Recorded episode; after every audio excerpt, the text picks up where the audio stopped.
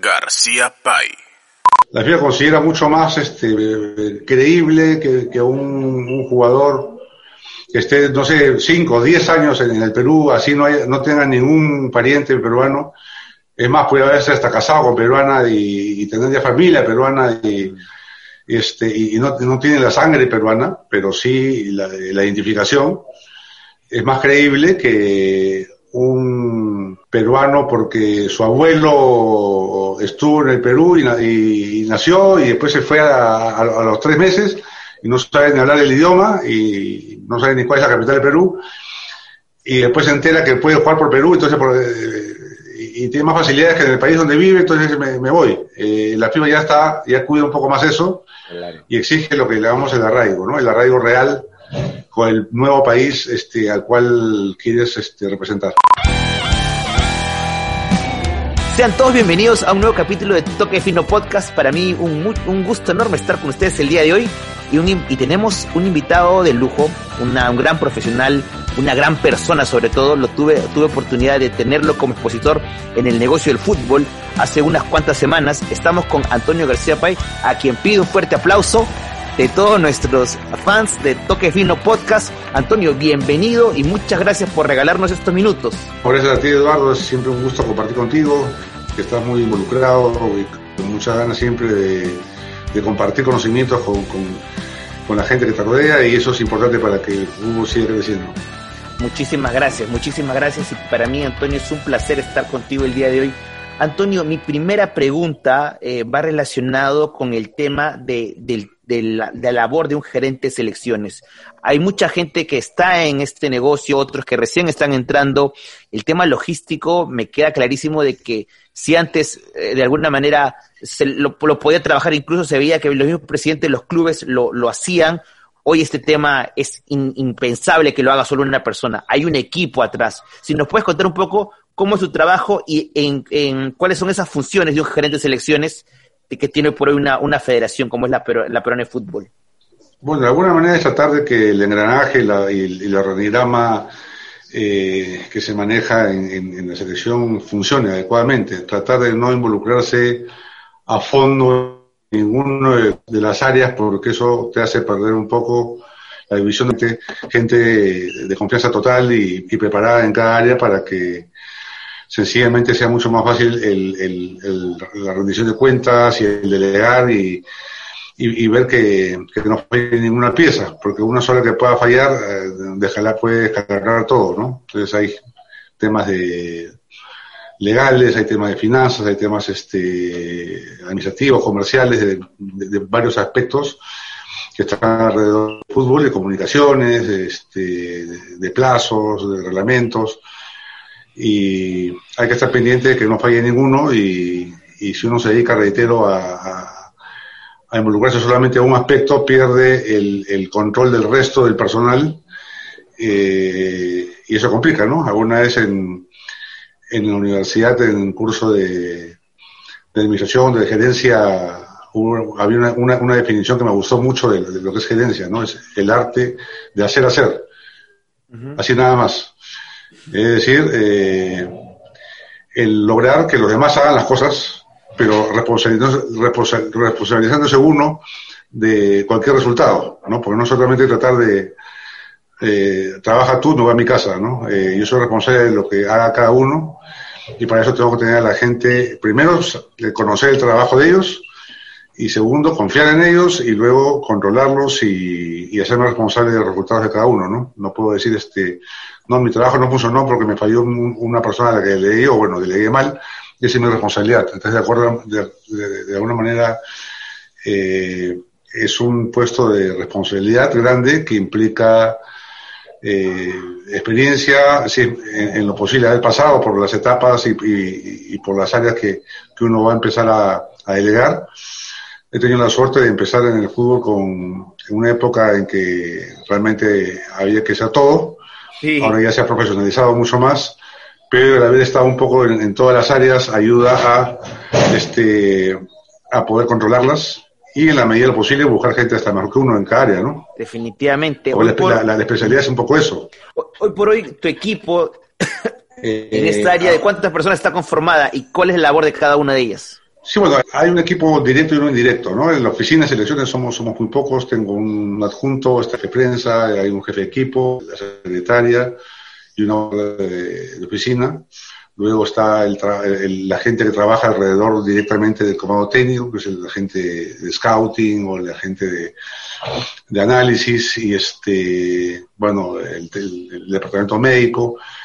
De alguna manera hay que tratar de que todo vaya funcionando y uno va delegando en la medida que, que, vayan este, asumiendo ya los automatismos, un poco lo que pasa en un campo de juego, ¿no? Eh, los automatismos ayudan a que el, el técnico, el, el, director técnico en este caso, cada vez tenga que intervenir menos porque con un par de instrucciones ya de alguna manera sus, los componentes, los integrantes del equipo ya saben exactamente qué es lo que pretenden. Y eso se logra con el tiempo y con, la, con, adaptándose cada uno al trabajo, de, a, la, a la visión que uno tiene del manejo y, y bueno, eh, luego hay que buscar, como reitero, especializaciones en, en todas las áreas. Ahora el fútbol ha crecido mucho no solamente a nivel deportivo, sino a nivel administrativo y ahora hay especializaciones en marketing en, y de alguna manera tú lo has visto en, en, en tus, tus seminarios en las cuales este, cada área tiene ya gente muy, muy especializada. Increíble, ya tenemos gente especializada en marketing, en sponsorship, de derecho deportivo, como tú bien mencionas. Muchos hinchas de la selección, Antonio, y siempre te han seguido porque tú eres como que la voz autorizada para decir cuándo llega tal jugador, cuál, el, permiso de, de uno del otro. Si nos puedes comentar un poco la teoría, ¿qué dice en este caso la FIFA cuando se tiene que solicitar que un jugador que juegue una liga extranjera venga a jugar por el combinado local. Me conocí algo de unos 15 días de anticipación. Si nos puedes contar un poquito del proceso, Antonio, por favor. Actualmente lo que, ocurre es que obviamente no hay una eh, jerarquía, no hay una, este, una, una, relación de mando entre la Federación Peruana de Fútbol y los clubes del mundo. Eh, la, autoridad se ejerce solamente sobre tu propia asociación. Es decir, eh, la federación puede convocar en cualquier momento a un jugador de la U, de Alianza, de Cristal, eh, Banucci, no sé, cualquier equipo, eh, pero no, no podemos llamar a un equipo de Brasil o a un equipo de Holanda, ni, ni, ni mucho menos. Entonces, este, para que la selección pueda trabajar, eh, es necesario que haya una autoridad superior que, que dé las facilidades y en este caso la FIFA determina un calendario anual. Eh, antes eran fechas FIFA, ahora ya no son, no son fechas FIFA, sino periodos FIFA. Es decir, son periodos de nueve días que normalmente parten un día lunes y concluyen el día martes. En ese periodo FIFA, los clubes del mundo en general están obligados a, a ceder a los jugadores que sean convocados a sus selecciones eh, con una anticipación determinada. Es decir, la, eh, la, liberación debe ser el primer día de ese periodo FIFA, es el, lunes. Por ir a un ejemplo práctico, en, en octubre, que la, el siguiente periodo FIFA, es parte del día lunes 5 de octubre y termina el martes 13. En ese, en ese periodo puede haber o, o, o partidos oficiales, como es el caso, eh, eliminatorio, por ejemplo, uh -huh. o puede, y si no te toca eliminatoria, eh, te toca, puedes tú programar uno o dos amistosos o ninguno, como, como guste, pero el tope es, es dos. Uh -huh. Y también hay algunos reglamentos de que los dos, los, los dos amistosos no, si, si, es que están en confederaciones diferentes, el viaje tiene que ser menor de cinco horas. Hay una serie de, de requisitos para, para cumplir. Pero, pero para ir más a la pregunta directa, eh, la convocatoria para que sea formalmente exigible se hace 15 días antes del primer día de convocatoria.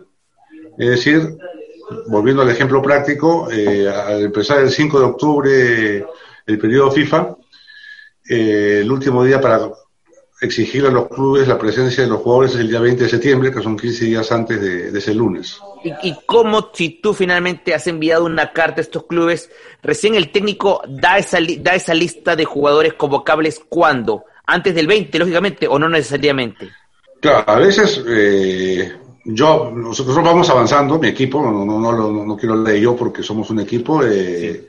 hay jugadores que somos básicamente eh, la base del equipo, que están siempre, y procuramos ya tener la documentación lista y, y ir haciendo algunos contactos, ver, ver viendo la, los itinerarios posibles para eh, cuándo van a jugar antes de esa fecha para porque por ejemplo el lunes 5 tienen que estar como, como fecha límite liberados pero si juegan el 2 por ahí pueden venir un poco antes. Les pueden dar permiso para venir el 3.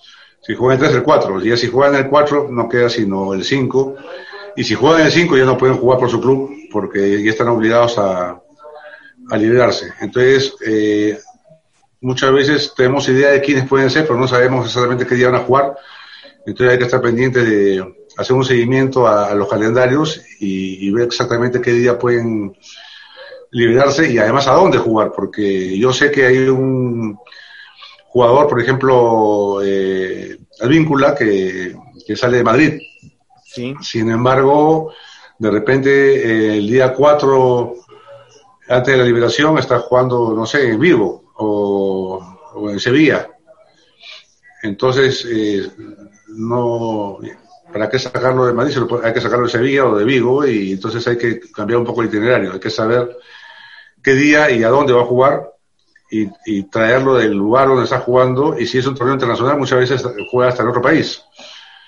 Eh, entonces hay que estar haciendo un seguimiento y el día 20 en que ya nos dan la lista definitiva, tratar de tener la tarea avanzada y sencillamente ya formalizar con la documentación y con el envío de, antes era fax, ahora envía correo, los, los, correos para eh, formalizar el, el llamado.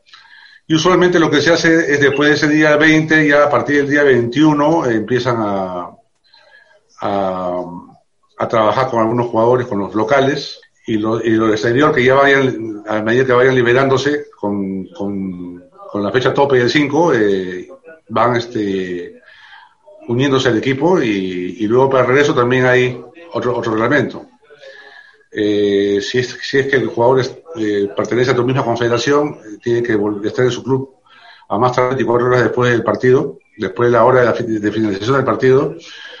Y si es en otra confederación, eh, esto, se amplía a 48 horas. ¿Qué pasa cuando no, se, no se, cumple? Pueden haber sanciones eh, si el club se queja y no has cumplido con un plazo, eh, pueden hacer que te lo liberen con, con menor anticipación, que tengan derecho o en caso extremo eh, de, de, reincidir, puede hasta, hasta negarse legítimamente a, a cederlo.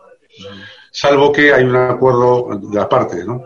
A veces a veces para que lleguen a tiempo hay que complicarle la vida un poco al jugador y, y, cansarlo y meterlo en itinerarios complicados. Entonces el club acepta, no, prefiero que duerma, por ejemplo, si se va, por, por decirte, a Riyadh, a Arabia, eh, Carrillo, y, y este y el vuelo es pesadísimo, tienen 25 horas seguidas de vuelo, y dicen, no, mejor que se quede a dormir en Amsterdam y tranquilizar un poco después de lo, de lo reglamentado, pero ya con información al club. Entonces, este, esto es un trabajo eh, permanente y, hay que atar cabos para que uno, uno solo que se te escape puede generarte un problema grande, ¿no? Antonio, y en tu experiencia, de, sobre todo en los últimos años, ¿cuál es el club que te más te ha facilitado y, es el, y, cuál es el club que más, no te voy a decir tras, pero que de alguna manera es más especial, se tienen más cuidados con el tema de sus jugadores? En general hay bastante profesionalismo, los clubes de Europa, de Brasil, de Argentina también.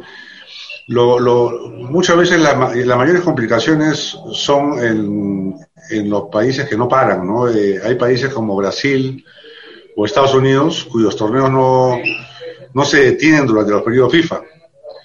Entonces, este, los clubes tratan de, de, de, de lo más tarde posible porque los necesitan. O, por, o por decirte, hay algún club que tiene partido el, lunes, por ejemplo, el lunes que ya es el día de liberación. Y, y, y no, y eso, ellos saben que realmente no pueden jugar salvo que tú lo autorices y ahí empiezan a tratar de, de, conversar, de llamar al técnico, de llamar a otros para que demos el crear un precedente muy, muy peligroso. Ya hay una, hay una, de alguna manera, un acuerdo, una filosofía de no aceptar absolutamente ningún tipo de, de, de régimen de excepción porque eso, eso crea jurisprudencia y crea eh, precedentes que luego los demás clubes también tendrían derecho a, tomarlo. Y además son tan pocos que pueden trabajar. Normalmente los, los partidos eh, programan los días jueves y, viernes. Entonces están llegando el día lunes, que normalmente pueden llegar en la noche porque es un vuelo largo. Y sin vuelos este, con cambio de horarios y todo ese tema, prácticamente van a entrenar el martes. Eh, el miércoles ya es la, víspera, sea que el trabajo es táctico muy, muy limitado y, el día siguiente ya está jugando. Entonces, darle permiso para que juegue es una locura y es mejor que no venga. Valora todos los planes, ¿no? Así es, y entendemos al mismo tiempo que el club se desespera porque es el club que, lo, lo, ha contratado, le paga su sueldo y ellos con el derecho, pero justamente por eso están las normas FIFA y en los países y las, y las, y las asociaciones, las federaciones conocen las normas y deberían de procurar que durante los periodos FIFA eh, no pagar partidos, o por lo menos muy importantes, dentro de, ese, de ese espacio, porque perjudica obviamente a los que tengan jugadores seleccionados, ¿no? Antonio, ¿qué sucede cuando, por ejemplo, yo soy un club y, digo a través del área médica de que este jugador no está apto, pero de alguna manera tienen necesariamente que venir o basta que te hagan una llamada y los doctores le, se comuniquen con la federación y digan el jugador no está apto, salió por lesión, olvídate de él o no necesariamente el jugador está obligado a venir? Eh, hay formas de, certificarlo, ¿no? No, vamos a, hacerles a someter a un un jugador a un viaje medio complicado, sabiendo y teniendo la, convicción de que está lesionado. Cuando hay la idea de que puedes estar este, listo por lo menos para el segundo partido, sí eh, se exige, de acuerdo al reglamento, eh, que sea evaluado por un nuestro. Entonces lo traemos, eh, pero normalmente los clubes lo que hacen es enviar las imágenes, las pruebas médicas, y obviamente hay un compromiso que durante ese periodo tampoco juega el club. Eh, ahora, y si es al revés, el club no lo, no lo libera de acuerdo al reglamento, este, eh, eh, en ese caso ya el, tema es diferente. El, club está impedido de, hacer participar al jugador en cualquier torneo y si participar pierde los puntos. Es más, este, la prohibición de participar este, se extiende cinco días más del periodo FIFA y además, y, sumado a eso, está, puede estar sometido a una sanción económica, ¿no? Porque si no, imagínate, eh, un, jugador que gana pues este mucho dinero en clubes europeos sobre todo, o árabes, o los sabios, este eh, puede decir no, no, no, te lo doy y ya está.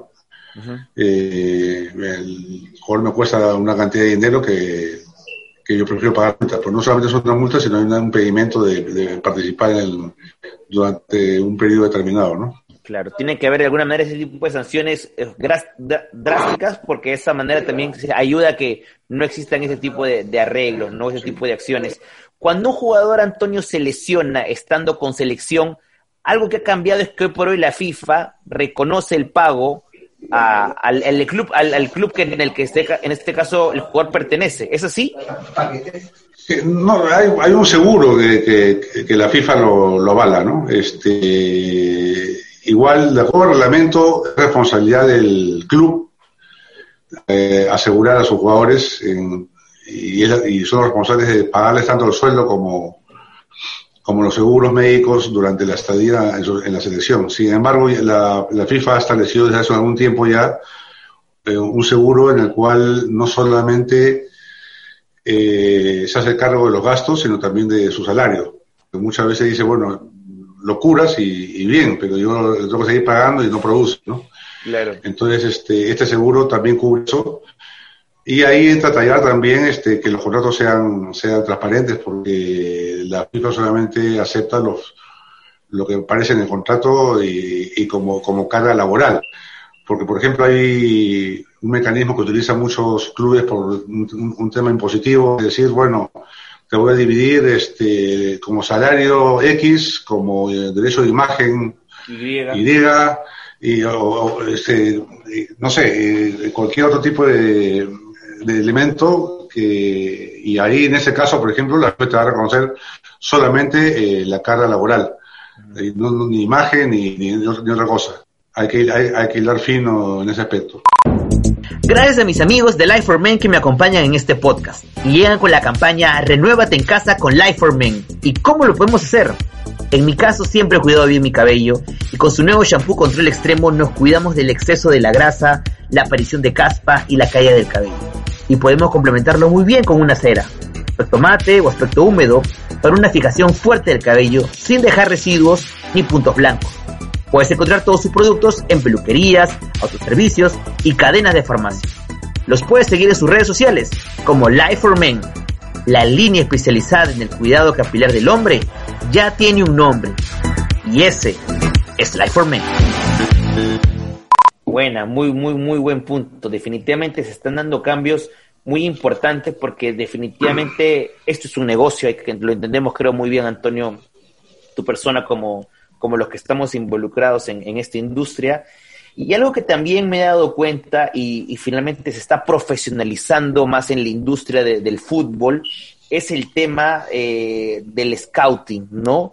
Ahí es un tema que cada fin de semana hay un nuevo chico que tiene madre peruana, que tiene la abuela, el abuelo que sí, que estuvo en Guacho, que luego se fue y luego salió a Europa, no sé, y, se dio, se dio la, conexión. En el negocio del fútbol comentabas algo muy interesante y es que no basta, más allá de tener un vínculo sanguíneo y involucrar a que de alguna manera el padre o madre sean peruanos, ¿no? Hay algo más allá de eso. Pues si nos puedes contar un poco, Antonio, ¿Qué es lo que dice la norma, la normativa? Claro, hay, casos diferentes. Este, el punto de partida en cualquier caso, si no, no tiene sentido, es la voluntad de, del jugador. Partiendo de la voluntad del jugador es que a veces cumple con, los requisitos. Pero si no se cumple la voluntad del jugador, así, así viva en, en, Lima o en el Cusco, sencillamente no, no se le convoca y ya está.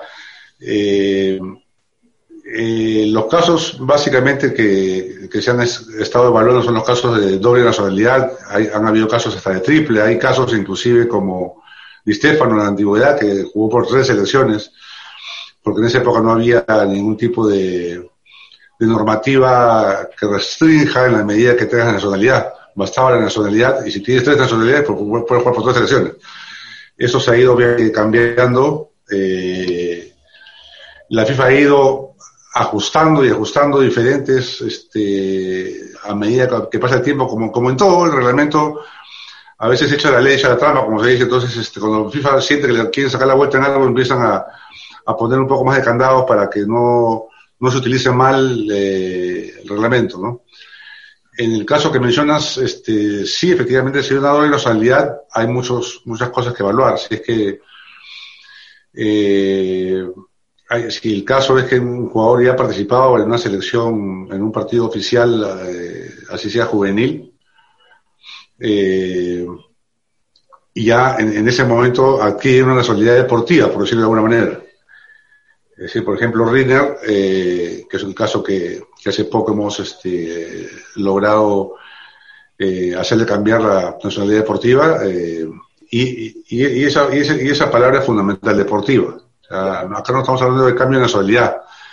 Es un tema deportivo y autorización para jugar por. Sus dos nacionalidades, en este caso Suiza y peruana, se mantienen. No renuncia a ninguna. Lo que pasa es que él, al haber ya jugado por una selección suiza, eh, inmediatamente queda registrado como suizo para FIFA. Eh, al haber sido eh, al haber participado solamente en juveniles, en este caso, el nuevo reglamento permite hacer un cambio una sola vez, siempre y cuando justifiques y cumplan los requisitos. Es decir, primero demostrar que a uno de tus padres o, de tus abuelos eh, tiene la, nacionalidad, que tú hayas adquirido esa nacionalidad eh, de acuerdo a, a, la ley de tu país, hay que mostrar la, copia de la ley, quieren saber cuánto tiempo, este, desde cuánto tiempo la tienes, cuáles son las razones por las cuales, habiendo ya jugado por otra selección, te interesa, qué es lo que te arraiga al, nuevo país. Entonces, porque ya han habido casos de, equipos africanos, de selecciones africanas, por ejemplo, que han llegado muchos brasileños y los han nacionalizado para... Netamente pues. Así es, y, y, ahí hay, y las leyes pues de cada país difieren, una puede ser más flexible, una, sabes que acá con una semana ya, ya puede ser de, acá. Entonces, este, eso se presta pues a, a, un, a un juego que no, no va con fair play. Es más, a, a nivel nacionalizaciones, eh, en el Perú y en muchos países, en el caso de Bolivia, también este, con dos años de, de residencia, ya tienes derecho a, a, pedir la, nacionalidad. Eh, y la FIFA también de alguna manera adaptó ese criterio, pero cuando notó que había un poco de estos, estos abusos del que menciono, eh, subió a cinco los años eh, obligatorios para una nacionalidad de una persona que no tiene ningún eh, lazo sanguíneo, es decir, no tiene ni padres ni abuelos, pero vivo en el, en el, Perú, por ejemplo, y quiero ser peruano. Entonces, en el Perú tú, a los dos años ya puedes ser peruano con DNI, con todos los derechos de ciudadano, sin embargo no puedes jugar por la selección peruana, porque ya la FIFA te exige eh, porque quiere comprobar que hay un arraigo verdadero y que no haya, no haya sido una, una nacionalización por interés nada más. Entonces te exige, ellos consideran que cinco años es un plazo un poco más, más este, creíble, por decirlo de alguna manera, eh, de que tienes un arraigo ya con ese país y por lo tanto corresponde eh, y justifica que quieras jugar por esa, por esa selección. Sería bueno, sería bueno, Antonio, que nos puedas aclarar un poco. Existen muchos portales de noticias que hablan de, sin decir nombre, ¿no? Jugadores de, Sporting Cristal, extranjeros o de Universitario de Deportes, en el que ya tienen años jugando en el país y dicen, sí, yo me quiero nacionalizar, primero porque mi familia se siente cómoda y segundo porque es una buena oportunidad para que Gareca me mire. ¿Qué tan de cierto y real hay en esto? Sabiendo que lógicamente, claro, obviamente lo está haciendo porque va a ayudar a que no, no ocupe plaza de extranjero en la plantilla titular, pero lo segundo respecto al ser convocable o no, ¿sería factible, Antonio? Sí, si no ha jugado por ninguna selección, por la selección del, otro país, del cual también tiene nacionalidad, eh, la, la, nacionalidad deportiva se, adquiere automáticamente apenas juega por la primera selección, así sea juvenil o no, de, de cualquiera de los dos países, o, tres o cuatro, los, que tengan la nacionalidad. Entonces, si, si es un, el ejemplo que tú mencionas, si, si es un muchacho que está cinco años en, en Perú sí. y, y es, no sé, italiano, eh, a los cinco años, en Perú a los dos años ya, puedes nacionalizarte. y, pero tienes que esperar cinco para que puedas jugar por la selección. Entonces, este, apenas, apenas obviamente, te, vuelve, te vuelves a convocarle, pero eso no quiere decir que te van a convocar, tiene que ser bueno si el técnico te llama eh, y juegas, en ese momento ya la FIFA, para la FIFA es jugador peruano y, no puede jugar por otra, por otra selección. Salvo que pida este cambio de nacionalidad para la cual tiene que cumplir, eh, deportiva, perdón, la nacionalidad deportiva, para la cual tiene que cumplir con los requisitos de, con los que ha cumplido Ritter, por ejemplo, ¿no? Este, no haber jugado ningún partido oficial, en un torneo oficial, o sea, la, este, complicación, Antonio, sale a partir de aquel jugador que sí tuvo un pasado con otra selección. Allí es donde FIFA pone su alerta y dice, ay, acá está pasando algo raro, acá hay un tema. Porque claro, pasa en el que jugadores obviamente dicen, oye, en este equipo me puedo hacer un nombre, puedo llegar, y otros, oye, cambio, pucha, pero me puede dar una buena vitrina. Más va por ahí. Claro, sobre todo, sí, exactamente. Es más, este, la FIFA considera mucho más este, creíble que, que un, un jugador que esté, no sé, cinco o diez años en, el Perú, así no, hay, no tenga ningún pariente peruano. Es más, puede haberse hasta casado con peruana y, tener ya familia peruana y, este, y no, no, tiene la sangre peruana, pero sí la, la identificación. Es más creíble que un peruano porque su abuelo estuvo en el Perú y, nació y después se fue a los tres meses y no sabe ni hablar el idioma y no sabe ni cuál es la capital de Perú y después se entera que puede jugar por Perú entonces eh, y, tiene más facilidades que en el país donde vive entonces me, voy. Eh, la FIFA ya está ya cuida un poco más eso y exige lo que le llamamos el arraigo no el arraigo real con el nuevo país este al cual quieres este, representar.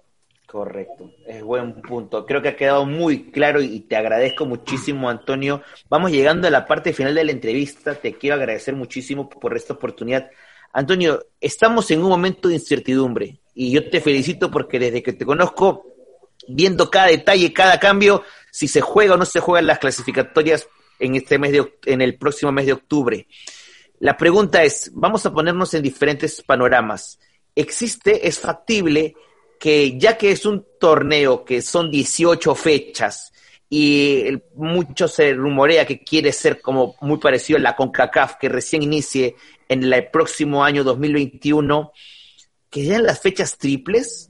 ¿Qué tan factible y real ves eso tú conociendo bien el tema eh, de, permisos y logístico? ¿Crees tú que, porque finalmente al ser tres fechas, obviamente lo complicas mucho más al, equipo que te lo está prestando, porque va a, dejar de, va, a dejar de contar con su estrella más de una fecha seguramente. ¿Cómo lo analizas tú? Ah, ah, así es, así es. Este, puede ser hasta cuádruple de repente, de alguna manera, cada club puede evaluar si yo prefiero que se vaya, eh, como no estamos en actividad, por cuatro partidos, y no que me lo, y no que me lo quiten en plena competencia separadamente, ¿no? O sea, depende mucho de, esos, factores, pero, pero lo que dices es muy cierto. Eh, en este caso, sobre todo, sobre todo en, las eliminatorias sudamericanas, eh, la voluntad de los 10 países no basta, porque hay muchos más países involucrados. Porque el, 80-90% de los seleccionados ah, juegan en, otros países. Entonces la opinión de ellos también las pide FIFA, pide opinión a, los clubes de UEFA, de CONCACAF, este, porque cualquier cambio en el calendario sudamericano afecta a clubes de la UEFA y de CONCACAF especialmente. Entonces, eso es, eso es el tema complicado en, Sudamérica. Básicamente parte de ahí. En cuanto a la posibilidad de hacerlos, eh, va a depender mucho de si enero y febrero, por ejemplo, es una opción que sé que Argentina está manejando, de que sucede enero y febrero. Ah, hay un periodo FIFA en junio que es periodo de Copa América, que normalmente se hace para amistosos. En este caso se va a usar para eliminatoria también y con eso alguna vez se va a compensar. Porque hay periodos FIFA que ya están establecidos, eh, y algunos son para amistosos y algunos son para partidos de eliminatoria. Ahora lo que hay que tratar de hacer es que todos sean para eliminatoria, ya no va a haber posibilidad de ser amistosos, y eventualmente ajustar si es que hay necesidad de hacer una o dos fechas triples o cuádruples, habrá que adaptarse. Eh, sé que algunos países, creo que Colombia había planteado hacerlas en noviembre, una cuádruple. Eh, a mí me parece personalmente una locura, este, porque todavía la, pandemia no está terminada y hacer cuatro partidos seguidos eh, con tan poca actividad de los jugadores van a aumentar los casos de lesiones, van a aumentar las posibilidades de contagio, van a aumentar las posibilidades de caer suspendidos por temas de tarjetas. Y ahí lo único que puede favorecerse de alguna manera es el equipo que tenga muchos jugadores convocables, ¿no? Así que lo, ideal es este, las dos, dos partidos por, por que sean fechas dobles, como se ha hecho siempre, y tratar de aprovechar al máximo el calendario de los años que, nos quedan. Pero bueno, hay muchos intereses de por medio, hay, yo, yo opino sobre la base de, del interés de Perú, otro, otro opinará como Brasil y otro opinará como Alemania, no sé, porque tiene cada uno tiene su, y, y, hay temas comerciales de por medio, o sea, son, son muchos factores, por lo cual no, no me complico mucho en eso, yo trabajo en función a, a, la situación inmediata. Ahorita no estoy pensando en si se suspenden o no. Definitivamente, y definitivamente, y creo que es muy importante saber, como tú bien mencionas, cuidar los tiempos, cuidar las horas de llegada, que los jugadores vayan descansados y que finalmente también el, no solamente es el que vengan, sino después también tu responsabilidad es que regresen pronto, porque tú mismo lo decías, hay un tiempo que tienen que, no pueden ser 24 horas después, si es a nivel de misma confederación, y 48 horas si es que pasada otra confederación. Para terminar, Antonio, sí te agradeceré mucho puedas darle un comentario a muchos jóvenes profesionales que les ha encantado y hemos visto cómo viene creciendo no solamente el fútbol, en general la industria deportiva y que se están capacitando mejor, cursos, programas, hasta universidades que ya están implementando su carrera de negocios del deporte. ¿Cuál es tu consejo? ¿Cuál es tu recomendación? Que estos chicos que mueren y, sueñan con, con, trabajar en una federación, trabajar en una confederación, trabajar en un club deportivo, ¿cuál sería tu consejo? A ver, eh, el consejo depende un poco mucho del, entorno en el que se mueven, ¿no? Porque no es lo mismo aconsejarle a un muchacho que, estudia en España, en Inglaterra o en Brasil que en el Perú. Sí. Porque el, campo laboral es mucho más amplio, no solamente el fútbol es profesional, hay muchos deportes profesionales. Entonces, este, hay mucho más posibilidades de, laborales. En el caso de Perú, lamentablemente, todavía no hay una profesionalización de, muchos deportes, más allá del fútbol y, en menor grado el vóley. Este, entonces, el, mercado laboral es, reducido Eh, mi consejo es que si les gusta, pues estudien mucho, que procuren eh, estudiar una carrera convencional, administración, o sea, yo, ingeniero industrial, que eh, no sé, cualquier eh, sistemas y que lleguen a una especialización en, en, tema de, fútbol profesional. ¿no? Pero eh, hacer, eh, no sé, cuatro años de, de, de, yo soy administrador deportivo, no, yo soy administrador y yo puedo estar si no encuentro mercado en, en, en el fútbol la posibilidad de, de administrar cualquier empresa. Entonces yo, mi, mi, consejo sería un poco eso, y, y, y tomar todavía, todavía, el fútbol, en el, en el, caso nuestro, como una especialización. Ojalá que exista en algún momento una ley o una disposición federativa que obliguen a que los clubes tengan este, eh, profesionales eh, graduados separa, de, de, de, de, estos centros de que, que, lo reconozca también la federación, no solamente el Ministerio de Educación, uh -huh. y, y, que estén obligados a trabajar con gente que tenga la, la especialidad y cada vez hay más especialidad en el tema deportivo, en el tema de marketing. Pues lo ideal es tener una visión general y, y tomar, en este, por lo menos en este momento, eh, el fútbol como especialización. Ahora, si él tiene, si tienes eh, conexiones o posibilidades de, de, de, irte a otro país o de estar en España, en Europa, ahí puedes dedicarte 10 años, quieres estudiar esto y vas a, a encontrar aunque sea en, en, en, tenis de mesa, en lo que sea, vas a encontrar profesionalización, así, así que, que, vas a poder servirle a, a, a, alguna institución. Es un muy buen punto. De hecho, existen muy buenas maestrías, Antonio, especializadas en la industria del deporte y que gente peruana me ha llamado, eh, conoce un poco mi línea y querían un consejo, ¿no? Y yo les digo algo muy importante y es que vas a poder conocer la teoría de una manera perfecta de lo que se hace en Europa y cómo se debe trabajar en Europa pero claro, a veces también yo les digo, o sea, ojo que lo que te van a enseñar, después, claro, seguramente esa es la parte teórica, y llegas a, a Perú y ves que, oye, lo que me dijeron, cómo estaba dividido un club o una organización, no se asemeja en nada de lo que sale en mi separata o lo que sale en mi, en mi, en mi curso, ¿no? En, en, en, general, lo que es estudio, lo que es este, no solamente en el fútbol, en cualquier profesión, eh, el, estudio te da un criterio, te da seguridad, te da amplitud mental, pero la verdad universidad está en, la, en el trabajo. Ahí se aprende en el día a día, uno va aplicando cosas que uno ha ido aprendiendo y sabe si eso no aplicable. Esto lo puedo aplicar, esto no lo puedo aplicar, o esto lo aplico con, ciertos, con ciertas flexibilidades. Este, eh, es básicamente eso. Yo alguna vez le, sugerí, lamentablemente no, no funcionó, hace, hace varios años la DFP eh, hizo un curso de, gestión deportiva y, había como 50, yo, yo decía, ¿y qué van a hacer los 50 muchachos este, una vez que terminen?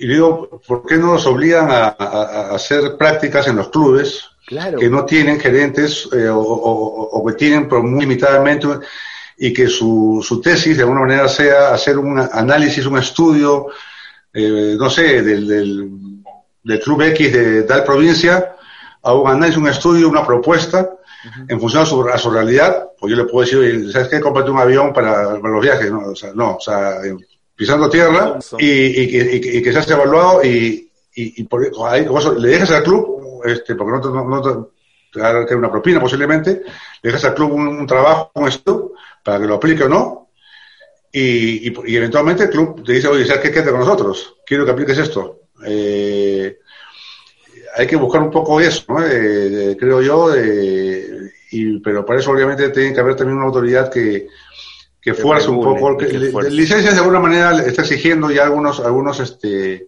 requisitos profesionales a las personas que trabajan en, la, en los clubes y eso tiene que irse incrementando, ¿no? Para que ya no sea el amiguismo, sino yo entré como, eh, y, y, es una autocrítica, yo entré así, de amiguismo, eh, yo entraba en el 91 a, a la U, en la cual es este, era la primera vez que se trabajaba un poco en esto. Imagínate. Tuve la suerte, tuve la suerte del primer club, de, de, ser el primer club que, que puso un sponsor en la camiseta, casi me votan porque dijeron cómo es posible que, prostituye la camiseta de crema. Entonces, este, ahora aparece en Fórmula 1. Este, pero fui parte de ese cambio, eh, justo FIFA entró a, a tallar, a, a, hacer cursos de, de, eso hizo que me quede, ¿no? a pesar de que mi, mi formación era de, ingeniería industrial, este, empecé a especializarme en tema fútbol, me metí a muchos cursos de derecho deportivo pero al final de cuentas el camino, eh, la experiencia que tuve la suerte de estar en clubes y, en selecciones, este, eso no te lo enseñan en ninguna universidad, eso hay que aprenderlo. Y yo trato siempre de tener gente a mi lado eh, a la que no le escondo nada, trato de que sea gente mejor que yo, y así yo me puedo ir tranquilo, me puedo enfermar tranquilo, me puedo retirar tranquilo, sabiendo que la, la maquinaria sigue andando, ¿no? Antonio, un placer. Muchísimas gracias por el tiempo. Creo que ha sido bastante valioso tus conocimientos de varios temas y desde ya eh, esperar lo mejor para nuestra selección en este camino a Qatar y espero que verte en el 2022 preparando la logística para lo que será Qatar 2022. Un placer y muchísimas gracias. Gracias, gracias a ti, realmente te felicito por los esfuerzos que estás haciendo, por, por las ganas, por las pilas que le pones a, a todas las actividades que permanentemente estás este, emprendiendo. Eh, me alegra muchísimo. Yo siempre soñé cuando entré a la U, eh, si algún día se va a profesionalizar el fútbol, este, Dios mío, acá este, creen que puede hacer solo todo, las empresas trabajan con todo un equipo gerencial y aquí me, quieren, me tienen solo haciendo todo y, no había preparación, ahora realmente es lo contrario y este, siempre con los pies en la tierra y sabiendo que las estrellas están en la cancha, nosotros tenemos que tratar de ser perfil bajo y, y ser, una herramienta eh, necesaria, importante, pero, pero sabiendo siempre que las figuras siempre están en el, verde, ¿no? En el verde, exactamente. Chicos, ha sido un placer. Esto ha sido todo por hoy y muchísimas gracias por su tiempo. Esto fue Toque Fino Podcast. Hasta la próxima.